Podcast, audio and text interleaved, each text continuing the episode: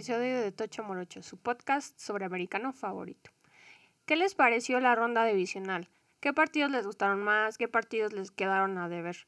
Esta vez les diremos cuáles nos gustaron, qué, qué opinamos y qué esperamos para la siguiente semana. También les traemos un par de noticias con nuestro head coach tracker. Pues sí, y justamente empezando con esto, vamos a darle un pequeño repaso a todo el movimiento que ha habido hasta este momento respecto a las vacantes de head coaches que estaban abiertas en, en la liga, ya que durante este fin de semana hubo varias contrataciones. Empezamos con una de las más importantes. Los Jaguares contratan a Urban Meyer como su nuevo head coach.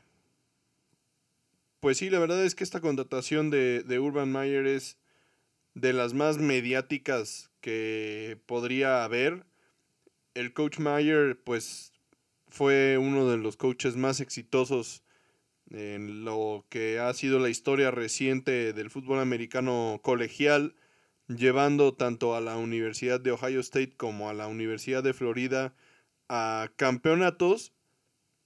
Hace dos años se retiró del cocheo por problemas de salud, estaba teniendo ya algunas complicaciones fuertes y decidió tomarse un descanso, dedicarse a la televisión y parecía que pues no iba a volver a, a coachar y mucho menos pensar que iba a coachar en la NFL porque pues realmente es un, es un cambio muy importante respecto a la dinámica que se vive como coach en el colegial.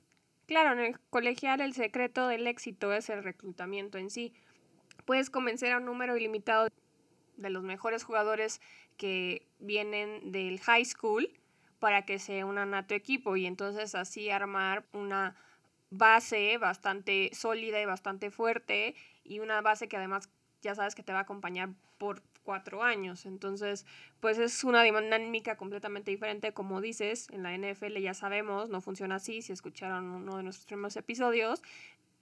En la NFL se tiene el draft, ¿no? O sea, sí puedes contratar en la off-season y así, pero en realidad, pues tu talento lo vas a sacar principalmente del draft.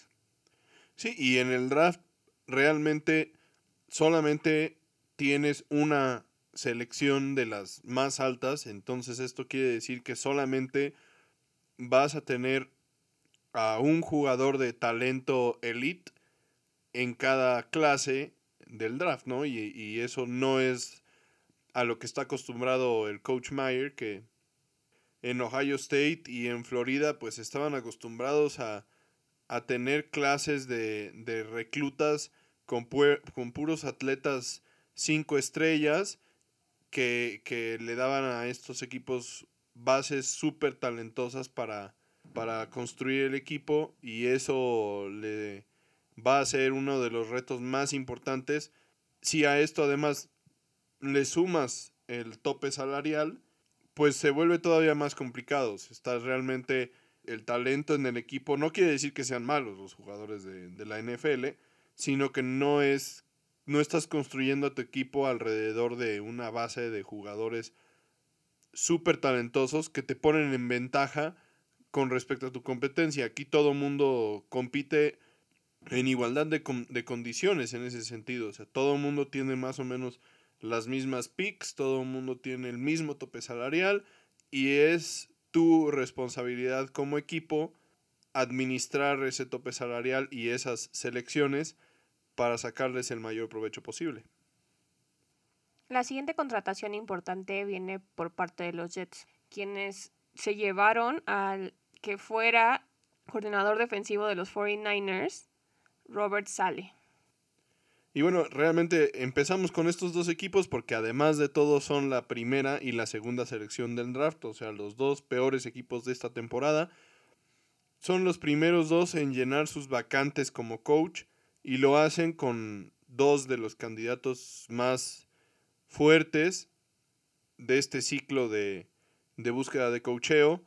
Robert Sala es uno de los, de los nombres que desde el año pasado, junto con eh, Eric Bienemy de los jefes, el coordinador ofensivo, han sonado mucho y se ha ganado él una muy buena reputación por lo intenso que se le nota siempre en el campo, una, una actitud muy contagiosa, sus jugadores lo quieren muchísimo y por otro lado, el desempeño de la defensiva de, de los 49 en especial el año pasado fue muy impresionante. Recordemos aquellos dos partidos contra los Packers, uno de temporada y otro de postemporada, donde secaron completamente a, la ofensiva de, los Packers, que es prácticamente la misma ofensiva de los Packers de este año, ¿no?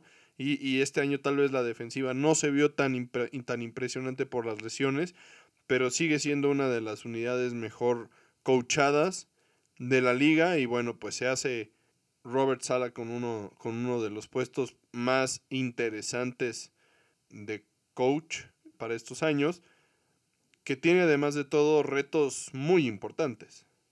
Sí, bueno, ya sabemos que los Jets siempre van a representar un, un reto bastante grande, tanto como para los jugadores que llegan a este equipo como para los coaches.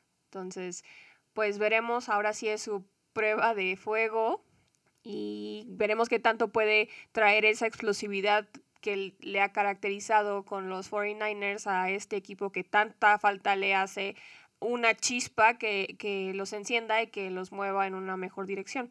También veremos qué tanto le ha aprendido a Kyle Shanahan y qué tanto de eso que ha aprendido puede aplicar en este equipo. Una de las características más interesantes cuando un equipo cambia de, head coach es que normalmente van a buscar una persona que esté en, en el extremo contrario del espectro en cuanto a personalidad y carácter. Y los Jets son uno de los ejemplos más claros de esto, ¿no? O sea, Adam Gase, un coach de corte ofensivo, que se suponía iba a cambiar la, la forma de, de, jugar de Sam Darnold, un coach muy serio, que se le veía en todo momento muy apático, honestamente, no, no, no se le ve que, que haga mucha este, conexión con sus jugadores por un lado, y que tampoco parece que, que el partido le genere cambios emocionales, ¿no? Que, que, a veces puede ser bueno o puede ser malo. En este caso, pues Robert Sala es un coach de corte completamente defensivo y que tiene además un carácter súper explosivo, es muy demostrativo, entonces claramente pasan de un lado del, del espectro al otro lado del bueno, espectro. Bueno, pero eso tal vez tenga que cambiar un poco, o sea, una cosa es que seas el coordinador defensivo y que puedas tener ahí a tu handler y que te agarre para que no te sancionen por estarle ahí gritando al coach y metiéndote al campo. Y otra cosa es ya ser un head coach, ¿no? O sea, sí le va a tener que bajar dos rayitas a su intensidad, la va a tener que canalizar de forma diferente y eso también le puede ayudar al equipo, pero pues también vamos a tener que esperar que todas estas explosiones de las que hablas no se van a, llevar a cabo como head coach. Sí, ese es uno de sus retos principales, justamente, que pueda manejar sus emociones, mantener una cabeza fría. Porque a fin de cuentas también te vuelves la cara del equipo, ¿no? Por supuesto. No puedes estar haciendo desplantes ni como los que él está acostumbrado a hacer. Entonces, e, ese es uno de sus retos principales, realmente, que, que él pueda mantener una cabeza fría que le permita manejar y, analizar las situaciones del partido de forma correcta, porque no es lo mismo dedicarte a ser el coordinador defensivo donde únicamente tienes un objetivo a tener que estar pensando casi casi un paso adelante de lo que está sucediendo en el partido y eso es, eso es complicado, es uno de los retos más difíciles para todos estos coordinadores que dan el salto a head coach. Así es. Y su segundo reto es tomar una decisión junto con su gerente general respecto a Sam Darnold. Parece, por lo que se alcanza a escuchar hasta ahorita, que, los Jets en este momento no están casados con seleccionar un coreback con la segunda selección del draft y no han dicho tampoco que, no lo van a hacer, pero parece que, que, no están descartando del todo a Sam Darnold y eso va a ser muy importante para Robert Sala porque la decisión que tome en ese respecto va a influir directamente en el desempeño en el campo y eso va a influir directamente en su evaluación y, va a ser importante. Es, un tema que, que, va a ser muy interesante cómo se resuelve de aquí al draft. También están los Falcons, uno de los primeros en deshacerse de su head coach esta temporada. Ellos contratan ahora a Arthur Smith, el coordinador ofensivo de los Titanes.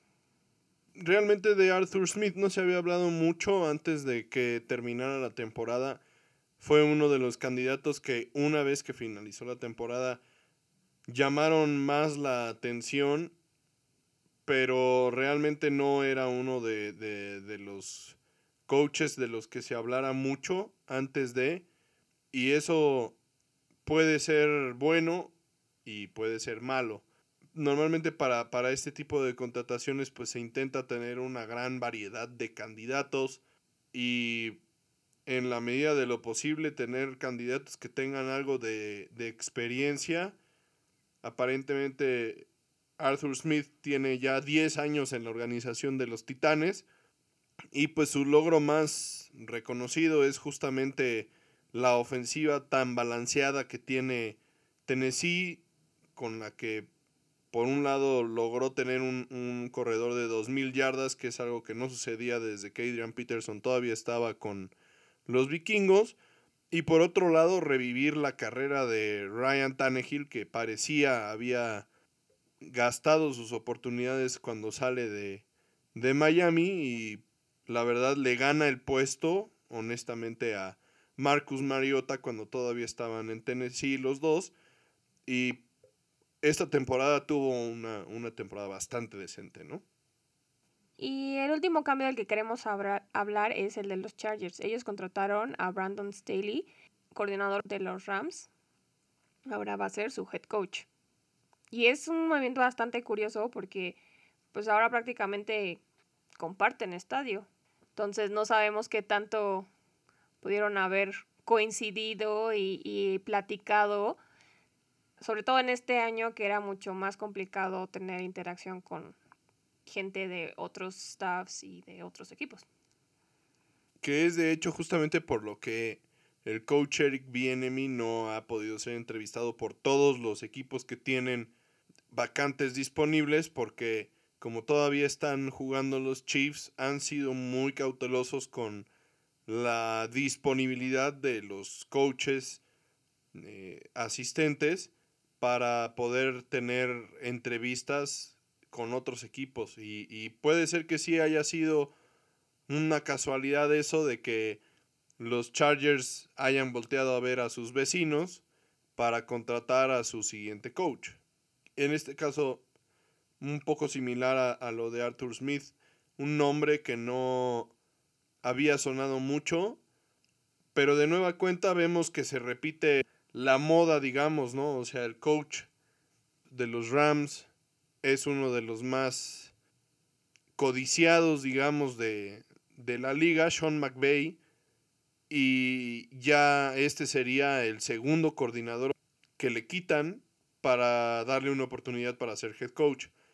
Entonces, veremos si, si tienen éxito porque hasta el momento no ha sido una fórmula ganadora, ¿no? Pues sí, es una selección bastante curiosa Veremos qué tantos frutos les trae esta decisión a los Chargers y qué tanto puede hacer Staley ahora con Justin Herbert. Recordemos que el otro coach al que, al que le dieron ya una oportunidad de ser un head coach, habiendo estado como, como líder de la, de la ofensiva de los, de los Rams desde que llegó Sean McVay, pues es justamente Zach Taylor, que es el, head coach de, los Bengals, que hasta ahorita no ha tenido mucha suerte, entonces bueno, veremos qué resultados puede dar Brandon Staley. con poco currículum y poca experiencia. Y bueno, pues esperemos a ver qué sucede acá con esto, ¿no? Bueno, y antes de acabar con este segmento, yo quiero hacerte una pregunta. Regresando al tema de Eric Bienemy, que ha sido uno de los nombres que más ha sonado en esta parte del año y con todos estos cambios en todos los equipos, ¿tú crees que de verdad sí se vaya de Kansas? Sobre todo si consideramos que mucha gente piensa que él es el sucesor perfecto de Andy Reid.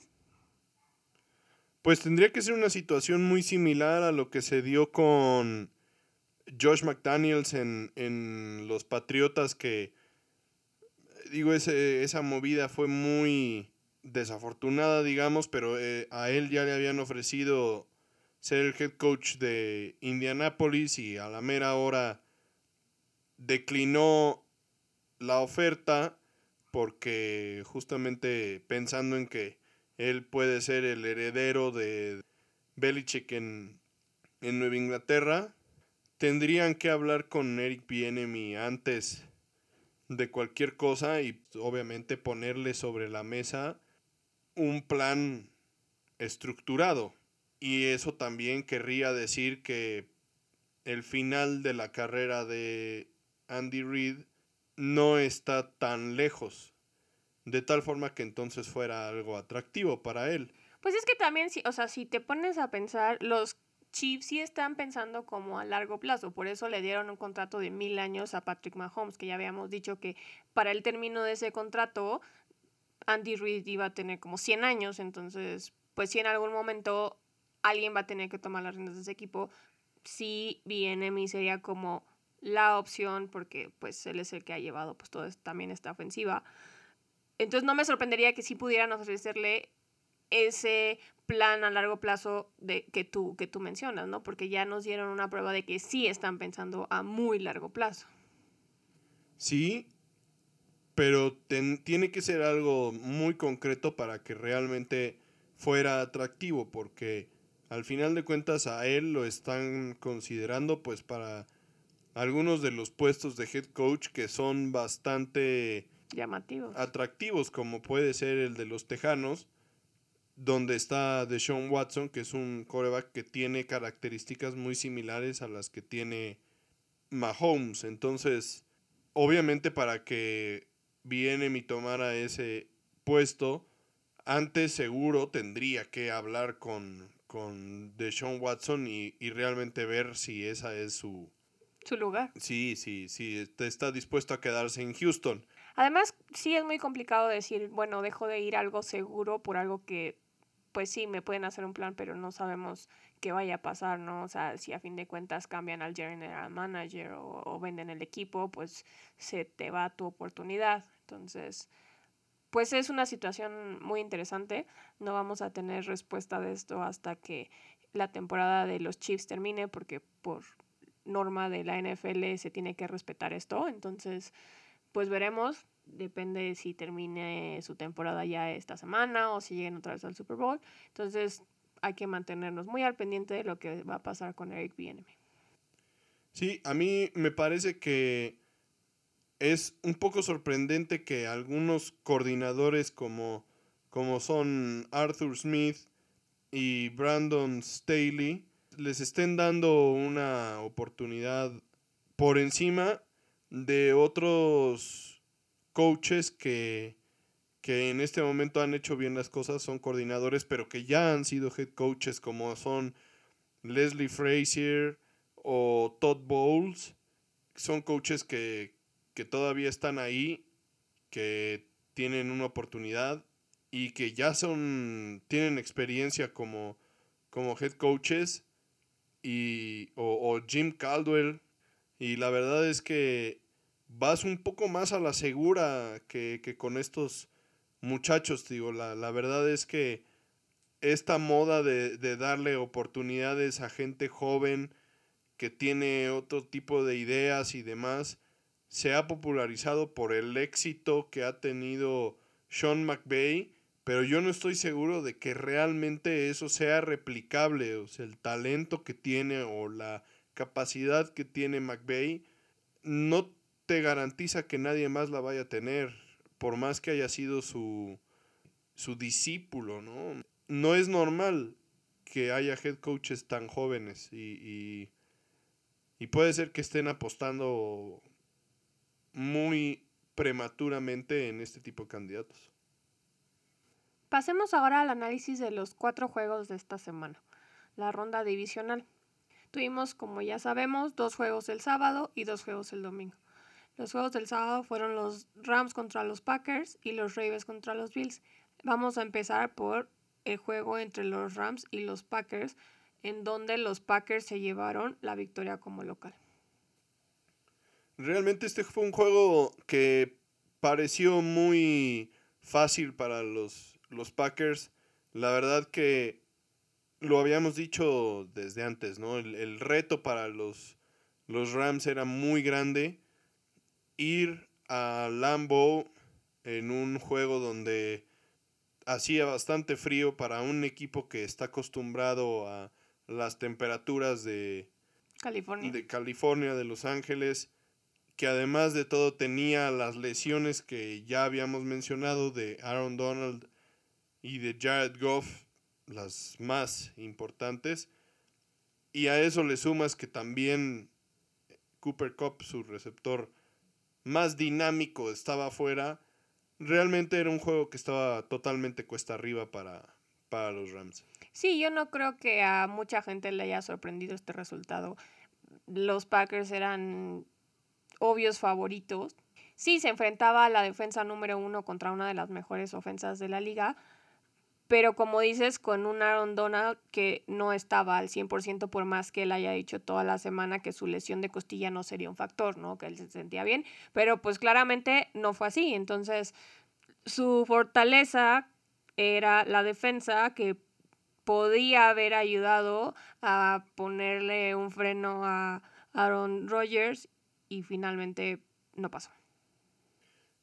Sí, y como dijimos ya hace un momento, ¿no? El año pasado los, los Packers se enfrentaron a una defensiva súper complicada en, en San Francisco y se las vieron muy complicadas y este año pudo haber sido muy similar, pero no fue el caso, ¿no? La baja de Donald sí les hizo mucha falta.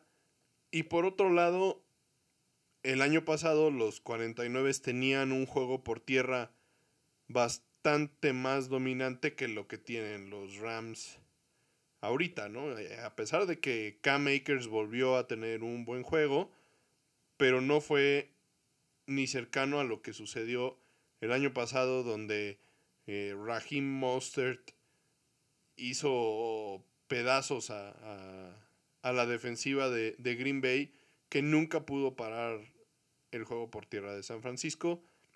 Pues este año no fue el caso con los Rams. No, y, y no lo esperábamos, porque como ya habíamos dicho, Jared Goff primero no estaba bien. Y segundo, aun cuando está bien, es un coreback bastante inconsistente. Entonces, si su defensa no hacía su trabajo, porque a fin de cuentas era la que se echaba el equipo al hombro, pues menos iban a poder hacer algo con una ofensa en las condiciones en las que estaba.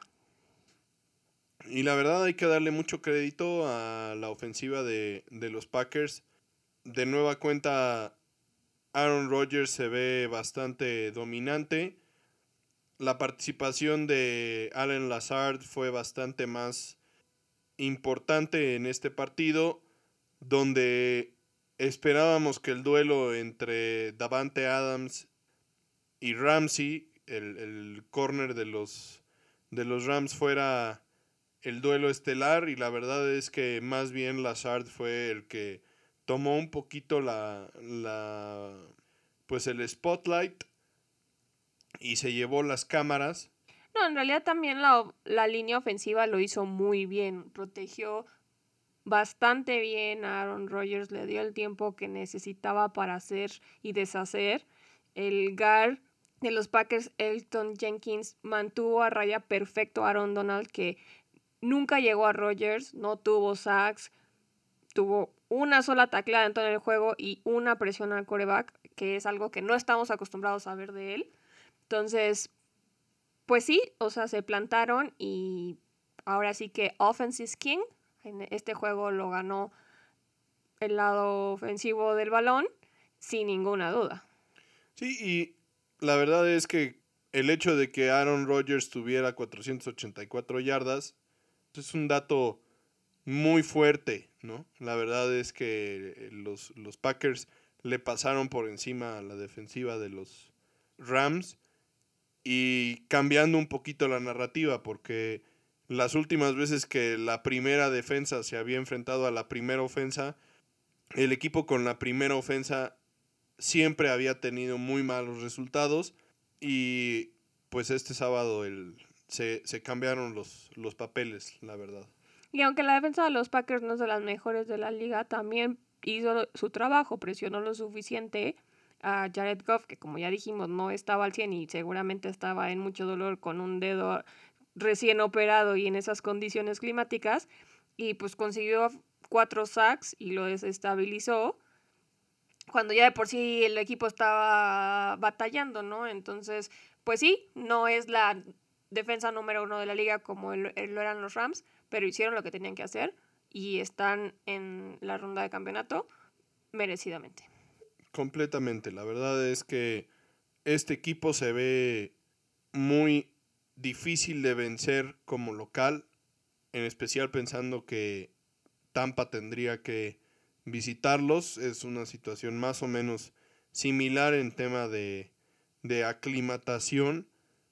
Y obviamente aquí la diferencia es Tom Brady, ¿no? Claro, que era lo que decían, ¿no? O sea, puede que Tampa Bay no esté acostumbrado a esas temperaturas, pero Tom Brady está acostumbrado por mucho a jugar juegos de playoff en esas temperaturas, mucho más que Drew Brees en el caso de que los Santos hubieran pasado, ¿no? Entonces, pues sí puede volverse un factor que iguale un poco la situación de coreback, entonces sí va a ser algo interesante si la defensa de Tampa Bay se pone las pilas. Sí, y eso es lo, importante y lo curioso. O sea, si la defensa de, Tampa Bay juega al nivel que jugó contra los Santos la, la, semana que entra en Green Bay, entonces realmente sí tienen una chance, porque lo que sucede normalmente es que la primera defensa tiene una ofensiva medianamente buena. En este caso, los Rams no tenían una ofensiva medianamente buena que pudiera acompañar a esa gran defensiva, como fue el caso de San Francisco el año pasado, que de la mano de, de Garoppolo, que pudo hacer varias cosas y de un muy buen juego por tierra, lograron dominar a una defensiva pues más o menos buena de, de Green Bay este puede ser el caso de Tampa Bay la, semana que entra. Una buena defensiva que saque a, Aaron Rodgers de su zona de confort y una ofensiva que pueda retar a la, a la defensiva de los Packers, que no es una gran defensiva. Bueno, pero ya hablaremos de Tampa Bay más adelante. Ahora nos concentraremos en el juego del sábado por la noche. Ravens contra los Bills en Buffalo. Un juego que prometía mucho y que la verdad tuvo un inicio bastante lento y hasta cierto punto aburrido. Sí, pensamos que este juego iba a ser un poco más explosivo, un poco más emocionante, más ofensivo. Eh, pensamos que... Hasta más corto, porque si de los dos lados corrían el balón, pues iba a irse bastante rápido. Sí, y teníamos por un lado a el explosivo brazo de Josh Allen, que ha sido su carta fuerte de la mano de Stephon Diggs. Y por otro lado teníamos a la mejor ofensiva por tierra de la liga, liderada por Lamar Jackson. Y, y parecía que esto pintaba para hacer un juego de muchos puntos. Y más bien fue todo lo contrario, ¿no? Un juego muy peleado a la defensiva donde los dos equipos se dedicaron a, cambiar un poquito la narrativa. Estos dos equipos se habían enfrentado durante la temporada y el juego fue completamente diferente a lo que se había visto en, ese primer partido. y con el simple hecho de ver el marcador al medio tiempo 3-3, ya, te, ya nos vamos dando una idea de realmente qué era lo que estaba sucediendo en el, en el campo. Sí, la verdad es que ambos equipos tuvieron problemas para encontrar un ritmo, ¿no? Y entonces aquí el que finalmente sale ganador fue el que logró ajustar mejor. Lo, curioso aquí es que parece que lo que pasó, como bien dices, ya se habían encontrado en temporada regular. Ambos equipos salieron como preparados para lo que esperaban del otro equipo y entonces chocaron ahí los, las estrategias y ninguno estaba avanzando porque el otro no estaba haciendo lo que estabas preparado para enfrentarte y entonces chocaron contra una pared los dos, ¿no? Eh, y finalmente pues los que pudieron ajustar mejor fueron los Bills y esto lo hicieron a través de concentrarse en los blitzes, ¿no? Eso fue lo que les funcionó, la presión al coreback les rindió frutos, sacaron un pick six de 101 yardas de manos de Taron Johnson en un pase que era para el tight end de los Ravens, Mark Andrews. Y la verdad esa jugada fue la que le cambió la cara al partido y todo giró alrededor de que obligaron a, a Lamar Jackson a moverse más de lo que él quería. Lo presionaron bastante. Durante todo ese drive se le vio incómodo, se le vio molesto en varias jugadas que él salía corriendo de la, de la bolsa. Se veía que, llegaba a la banda y, le, y, parecía que le estaba reclamando a sus coaches. Estaba bastante frustrado y finalmente había estado moviendo la bola porque estaban ya en la zona roja y pues tira un pase en el que no ve a este safety de los Bills que se le atraviesa. Y luego, la verdad, el esfuerzo en general del equipo, pobrísimo. Normalmente cuando ves una intercepción que regresas a touchdown y que te dicen que fue de 100 yardas o 101 yardas o lo que tú quieras, normalmente piensas en una jugada en la que le interceptaron al coreback tirando un pase hacia la banda, donde el receptor estaba uno a uno y entonces tal vez el receptor se cae o alguien más lo bloquea y lo que quieras. Y ya después alguien que venga del centro cerrando hacia la banda puede ser un poco más complicado que llegue y lo alcance, en especial si el profundo es rápido. Pero en este caso la intercepción fue en el centro del end zone.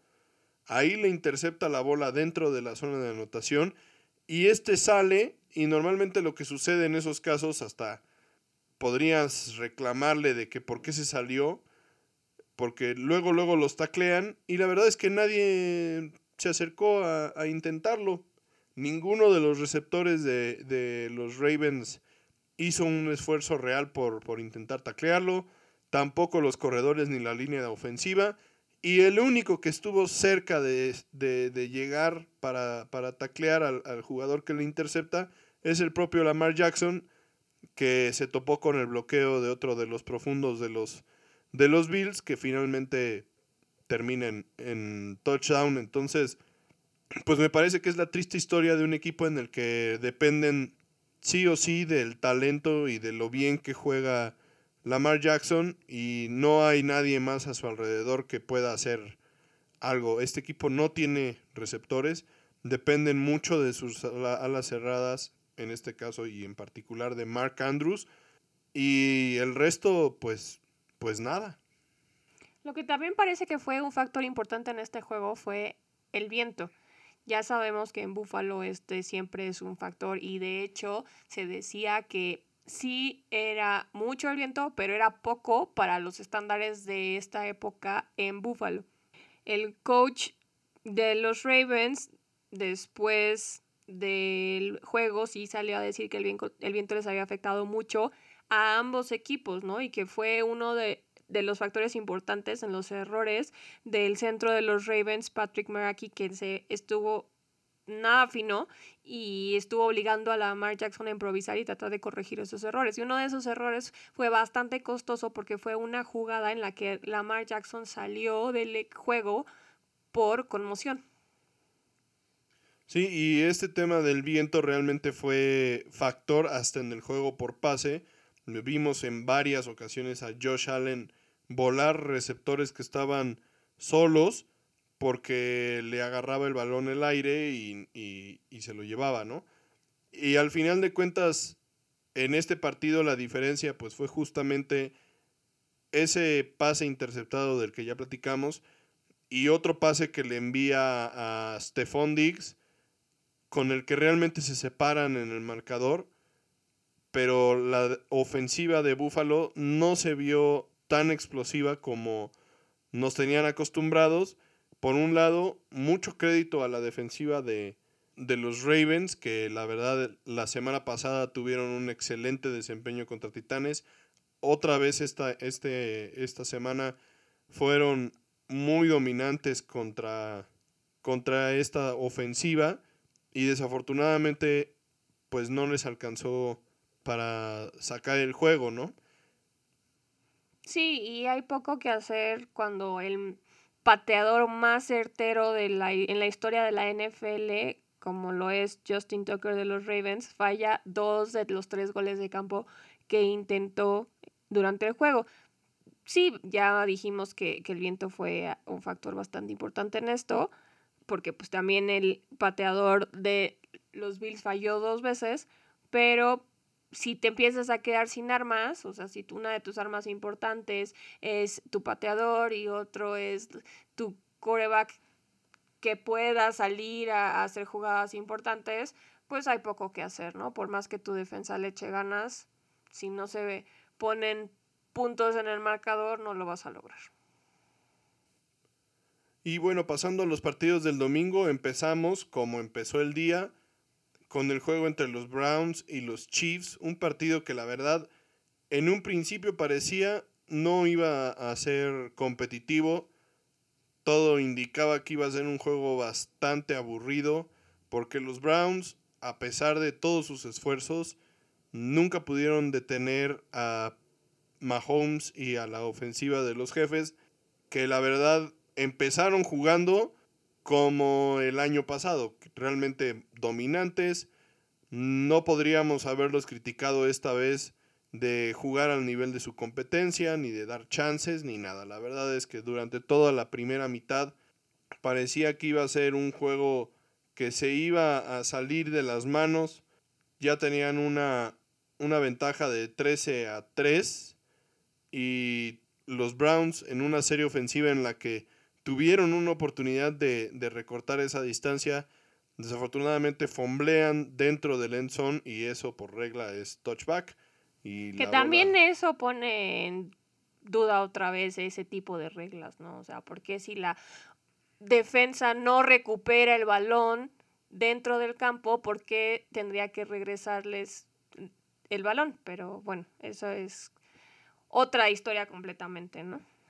Pero a fin de cuentas, después de esto, los Browns no se desanimaron como pudo haber sido la ocasión. Baker Mayfield incluso se sobrepuso una intercepción al principio de la segunda mitad y acortó la distancia a cinco puntos con tiempo suficiente en el reloj. Aquí hay que mencionar que en ese periodo Patrick Mahomes sale del partido, que de por sí ya estaba lesionado del pie izquierdo, sale del partido por una conmoción y entonces entra Chad Henney, que pues tiene ya muchos años en la liga siendo coreback suplente.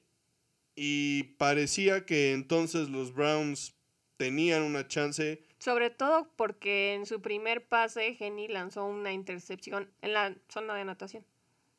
Los Browns empezaron a, como bien dijiste, recortar la distancia en el marcador hasta ponerse a cinco puntos teniendo chance todavía con bastante tiempo en el reloj de, poder irse arriba y desaprovecharon todas sus oportunidades. La verdad, no hay nada que reprocharle a Baker Mayfield. También el juego por tierra de los, de los Browns fue bastante bueno, a pesar de que empezó siendo un juego en el que Nick Chubb se, se veía dominante y después fue Karim Hunt el que empezó a tomar la, batuta en el juego por tierra, pero la verdad fue un muy buen partido para el juego por tierra de los, de los Browns, pero desafortunadamente ya con la presión del reloj no pudieron hacer uso de ese juego por tierra. se volvieron predecibles y la defensiva de los Chiefs aprovechó para enfocarse únicamente en cubrir a sus receptores y las trayectorias de pases que mandaban y finalmente lograron detenerlos. No, y aquí hay dos cosas importantes y dos factores que en realidad les pesaron bastante a los Browns para poder armar el comeback, ¿no? O sea, sí, Chubb lo hizo bastante bien, pero en algún momento estuvo soltando pase tras pase, igual que Baker Mayfield, como dice, se vio súper bien, pases muy bien colocados, con mucho zip y todos fueron soltados durante un momento del partido, ¿no? Entonces, pues así tampoco, tampoco se puede. Y por otro lado, pues está algo que se podría considerar como un error por parte del coach Stefanski de despejar en cuarta y nueve cuando iban abajo por los cinco puntos que ya decíamos, ¿no? O sea, él dice que sintió que la distancia era demasiada para intentar convertir, pero pues solo tenía un tiempo fuera restante porque ya había perdido uno con un challenge de pase completo que no lo revocaron, entonces pues las cosas iban a complicar bastante si no te la jugabas, ¿no? O sea, a fin de cuentas era tu pase a la ronda de campeonato y tenías que jugar el todo por el todo. Sobre todo, como ya habíamos dicho, que los Chiefs, aunque no tuvieran a Patrick Mahomes, si les dejas el tiempo suficiente y se te van a venir encima y se te va a acabar las oportunidades y eso pues fue prácticamente lo que les pasó. Y la verdad, por otro lado, los Chiefs se vieron bastante bien en el juego por tierra. Recordemos que Clyde Edwards Heller, su novato sensación, no ha podido regresar de la lesión de la ingle que tuvo durante los últimos partidos de la temporada. Y más bien fue Damien Williams el corredor número 31 que dominó el juego por tierra más allá de que Le'Veon Bell.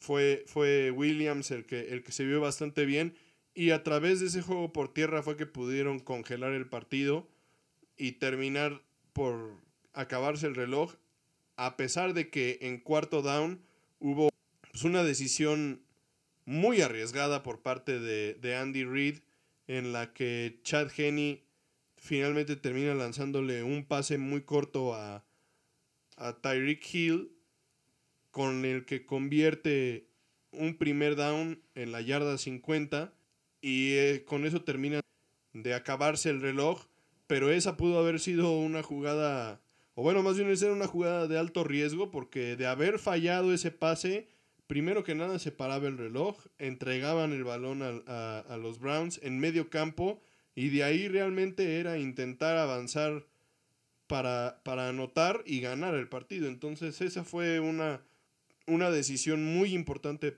de parte de, de Andy Reid con la que terminó de sellar el destino de los Browns.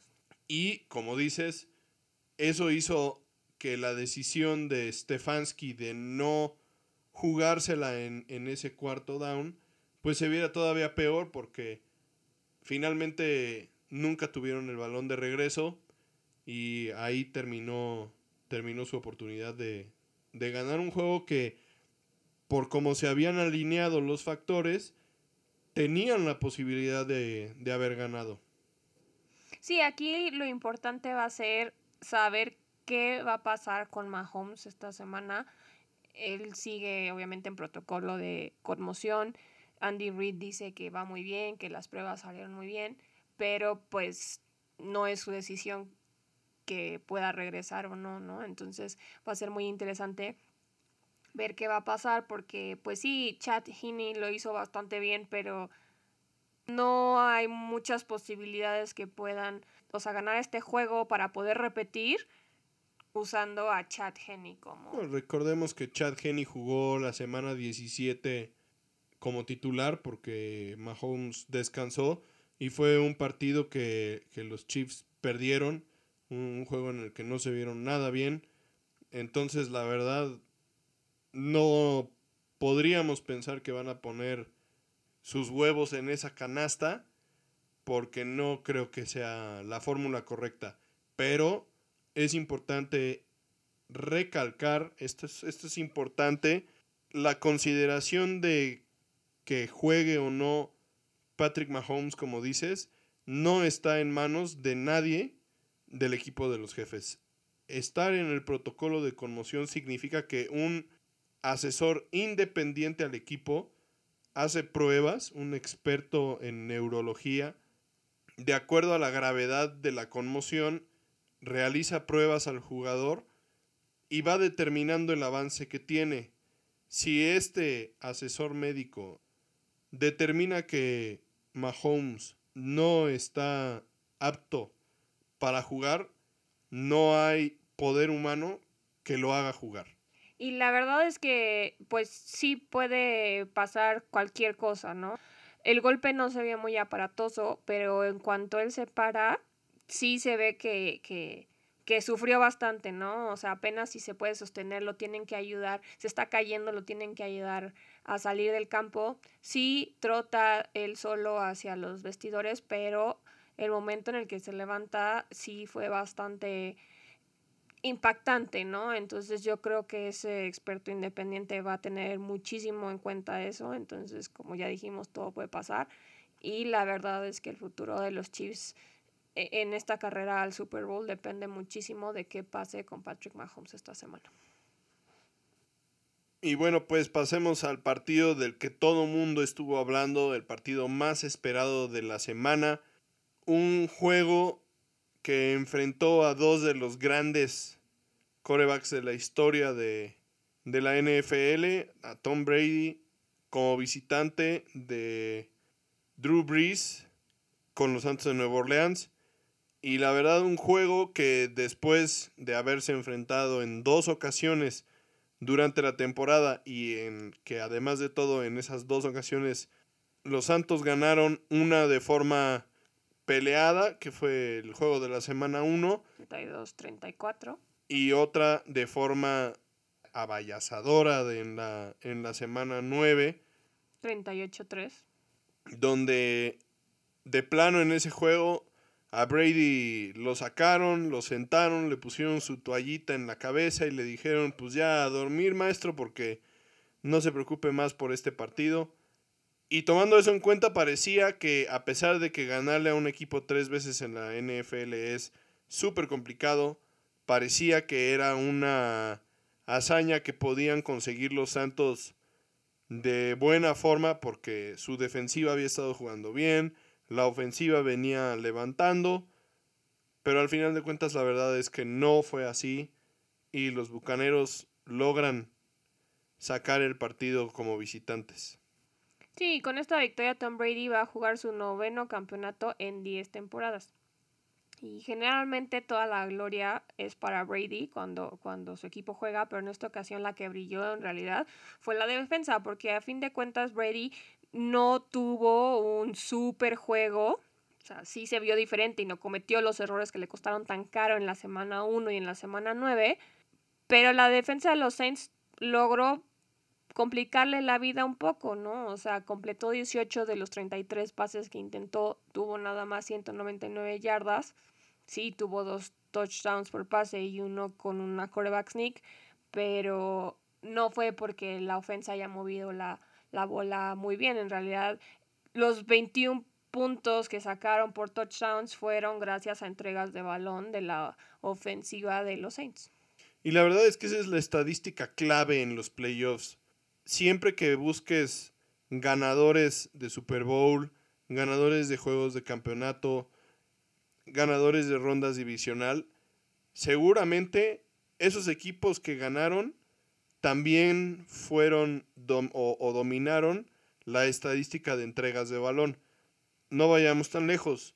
Los Bills de Buffalo realmente se separaron en ese partido contra los Ravens después de la intercepción que le hicieron a, a, a Jackson. Y en este caso, la defensiva de los, de los Bucaneros se vio muy agresiva por el balón y logró interceptar tres veces y forzar un fumble que fue súper costoso. La verdad es que ese, ese fumble de, de Cook fue el parteaguas del, del partido porque era una serie ofensiva donde a, a los Santos le había estado costando muchísimo trabajo mover el balón de forma efectiva, pero mal que bien ya iban en medio campo, estaban controlando el reloj iban consiguiendo yardas, se estaban acercando a conseguir puntos, parecía que iban a, a separarse en el partido y finalmente este fumble tan desafortunado les arrebata la posibilidad y además de todo lo recupera Devin White y no solo se no solo recupera el balón donde está, sino que además lo recupera y sale corriendo y automáticamente mete a los a los bucaneros en la zona roja, dándole prácticamente asegurándole puntos a la ofensiva de los bucaneros y ahí fue donde los Santos se vinieron abajo. No, y aquí una de las claves de la defensiva de los bucaneros fue detener el juego por tierra de los Santos, considerando que Drew Brees no estaba en condición de lanzar pases largos, ¿no? El único pase realmente largo que vimos vino de la mano de Jameis Winston cuando Sean Payton decide meterlo para una jugada de engaño. Es correcto, y la verdad es que eso es la. En eso se resume en este momento la temporada de los Santos. La verdad es que esa lesión que sufre Drew Brees de las costillas resulta ser más cara de lo que, de lo que pensamos. Ya lo habíamos mencionado, recuperarse de una lesión de ese estilo es súper complicado. Hay que aplaudirle a Drew Brees que haya estado ahí, que haya jugado bien. No tuvo un gran juego, honestamente. Pues no, con pero, tres intercepciones nadie puede tener un gran juego. Pero la verdad es que lo intentó y al final de cuentas pues no le alcanzó. Y así Así pasa cuando, cuando te lesionas, pues hay que tomar decisiones respecto a si vas a jugar o no y cuál es la mejor oportunidad para tu equipo. Y en este caso, además de todo, Taysom Hill, que es el coreback que había estado jugando en lugar de Breeze, ni siquiera estaba equipado, entonces no tenían tampoco muchas opciones desde ese punto de vista. Sí, fue una situación bastante desafortunada, bastante triste y bastante complicada porque, pues como ya sabemos, hay muchos rumores de que esta es la última temporada de Drew Brees. De hecho, uno de los comentaristas de Fox antes del juego confirmó que era su retiro prácticamente, que este iba a ser el último juego de, de Drew Brees en el Mercedes-Benz Superdome, fuera como fuera, porque pues no iban a, aunque ganaran, no iban a jugar de local otra vez. Y entonces, pues sí es muy triste ver cómo termina su carrera. Afortunadamente, pues es solo un partido contra tantas cosas buenas que hizo durante todos estos años, entonces algo que vamos a poder olvidar un poco, pues no fácil, pero eventualmente. También es muy complicado estar en esa posición para, para Sean Payton, porque pues sí, o sea, el momento en el que se vieron mejor fue cuando entró James Winston, ¿no? Entonces, podíamos haber considerado que si Drew no podía alargar el campo y que se le estaba complicando, pudiera meter en otras jugadas a Winston, ¿no? E, intentar algo diferente. Pero pues un coach nunca va a sentar al coreback que va a jugar su último juego, ¿no? Entonces, pues tenía que pensar las cosas bien, a lo mejor le ganó el sentimentalismo, a lo mejor no, a lo mejor si hubiera jugado un poco más James Winston hubiera tenido la oportunidad de que Drew Brees jugara un juego más, y que no fuera su último juego, pero pues era un volado y, y, si no lo lograban, eh, haber sentado a Drew Brees en su último juego hubiera sido algo pues del que, de lo que íbamos a hablar por muchos, muchos años, ¿no? Entonces pues estaba en una situación muy complicada.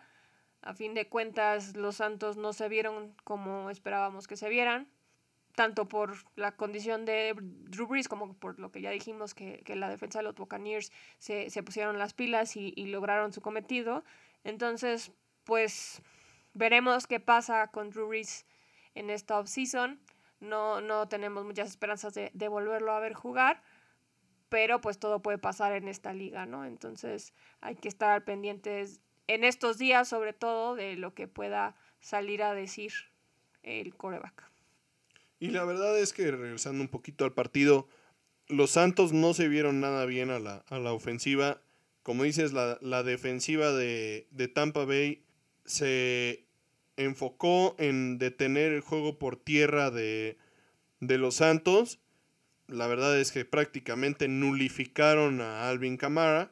Y de ahí, pues lo que hicieron fue cubrir el campo para que todas las trayectorias de los Santos les quedaran de frente, ¿no? O sea, que no, que no regalaran nada profundo, puesto que pues Drew Brees no, no había, no los había retado en el, eh, estirando el campo y más bien todos los pases que estaban tirando eran pases cortos, trayectorias hacia adentro o hacia afuera y entonces a eso se dedicaron los defensivos de, de Tampa Bay y les fue imposible a los Santos doblegarlos, ¿no? La verdad es que hubo una, me parece que por falta de capacidad, hubo una falta de creatividad. Sí, se volvieron bastante predecibles y como dices, ya al final los, la defensa de los Buccaneers ya prácticamente parecía que ni, ni estaba haciendo un gran esfuerzo, ya estaban presionando casi que con 10 y eso era lo que le estaba funcionando y los Santos no ajustaron por no poder o por no querer, esa es otra historia, pero pues ya estaban muy afianzados en su zona de confort, tanto la ofensa de los Santos como la defensa de los Bucaneros. Y por otro lado, la ofensiva de los, de los Bucaneros tampoco tuvo un día excelente. La defensiva de los Santos tuvo un buen día, pero pues al final de cuentas, si, si regalas la bola cuatro veces y en todas pues el balón termina dentro de tu yarda 20, es muy difícil poder detener a las ofensivas cuando solamente tienen que avanzar 20 yardas. Y pues ese fue la clave del, del, resultado, porque como bien dijiste al inicio, Tom Brady no tuvo un gran juego. Lo que sí se vio bastante bien por parte de los Bucaneros fue su juego por tierra.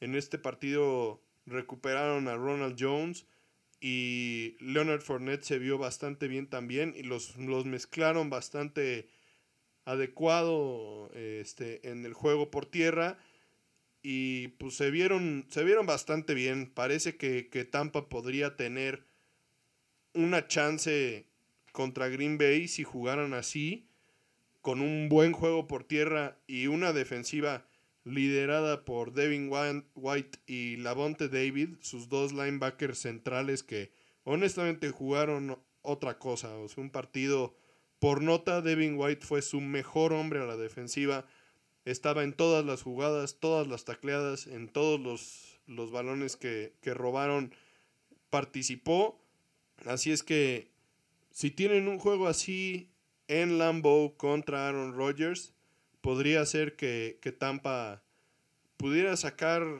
el offset que pocos esperan, ¿no? Realmente Green Bay parte como gran favorito en este partido y pues también si, si pecaran de exceso de confianza podría ser desastroso, ¿no? Por otro lado, hablando de Drew Brees, pues creo que su carrera por supuesto no queda obscurecida por lo sucedido en esta temporada. Al contrario, si acaso podríamos decir que habla más de su, de su resistencia y de su compromiso con el equipo. Drew Brees ha sido un líder tremendo de, de este equipo, ha demostrado muchísima capacidad siempre. Él fue de los primeros corebacks en, que, que, fueron drafteados y que además de todo eran, eran considerados chaparros, y creo que demostró lo contrario y además de todo, él construyó el camino que han seguido varios corebacks como son Russell Wilson, como es Kyler Murray, como es Baker Mayfield, corebacks que ya ahora el hecho de que no sean tan altos, pues ya no es un, un tema negativo, porque ya Drew Brees pasó por todo lo que ellos no han tenido que pasar, ¿no? O sea, cuando él salió, mucha gente decía que no iba a poder ni siquiera ver a sus receptores al fondo del campo porque sus linieros ofensivos no lo iban a dejar ver. Entonces, me parece que si este fue el último juego de Drew Brees, pues tendremos en la memoria muchos partidos increíbles de Drew Brees con los Santos y con los Chargers. ¿Cómo olvidar ese Super Bowl que le regaló a, a la ciudad de Nueva Orleans después de todo lo que pasaron por el huracán Katrina? Ya para terminar, les dejamos el calendario de esta semana. Recuerden que ambos juegos van a ser en domingo. El primer juego va a ser a las 2 de la tarde, que es Buccaneers contra Packers en Green Bay. Y aquí, bueno, las claves, como ya habíamos mencionado un poco, es que la defensa de los Bucks es bastante inconsistente, así como pueden tener un juego como el que tuvieron contra los Santos este fin de semana pueden tener uno como el que tuvieron contra los Santos en la semana 9. Entonces, pues mucho del resultado de este partido va a depender de qué defensa salga a jugar. Otra cosa es que la defensa de Green Bay, como ya dijimos, tampoco es súper buena y va a necesitar presionar bastante a Tom Brady para incomodarlo y que lo puedan sacar de, de su juego y molestarlo, como ya habíamos dicho, ¿no? También, pues, Carlton Davis apagó a Michael Thomas en este juego, no tuvo ni una sola recepción pero podrá repetir esto con Devante Adams, eh, eh, está por verse, ¿no? Y bueno, también por otro lado los box son bastante predecibles, carrera en primer down y pase largo en tercera y corto, entonces o empiezan a hacer ajustes y tratar de cambiar ese esquema o se las van a leer y se las van a ganar todas las series. Y como ya dijimos, offense is king, el juego va a estar en manos de las ofensas porque pues ninguna de las dos defensivas son muy, muy, muy dominantes. Por otro lado, tenemos el juego de los Bills contra los Chiefs, el juego de campeonato de la conferencia americana, que se jugará el domingo a las 5.40 de la tarde, hora de México, y que bueno, obviamente será en Kansas City. La clave, obviamente, será saber cuál es el diagnóstico y si lo dan de alta a Patrick Mahomes, pues de esto va a depender prácticamente el partido, ¿no? O sea, si juega Chad Henney, la verdad es que será un juego en el que se la van a ver muy complicada los jefes.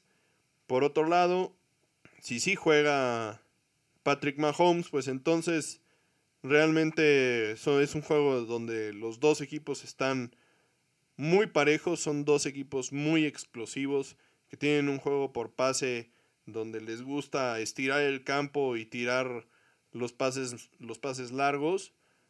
Hay algunas lesiones importantes, en especial en los corredores. Por un lado, obviamente, Clyde Edwards Heller de los jefes no jugó el partido pasado. Se espera que no juegue el, el que sigue. Por otro lado, también Zach Moss, corredor de los Bills, no estará disponible para lo que queda de la temporada. Así es que ambos equipos tienen de baja a sus corredores más importantes. Y pues las defensivas es un caso un poco similar a lo que ya habías comentado. Realmente esperemos y esperamos más bien que este partido sea dominado por las, por las ofensivas, siempre y cuando Patrick Mahomes pueda estar en el partido. Muchas gracias por escucharnos esta vez y, donde quiera que nos estén escuchando. Esperamos les haya gustado.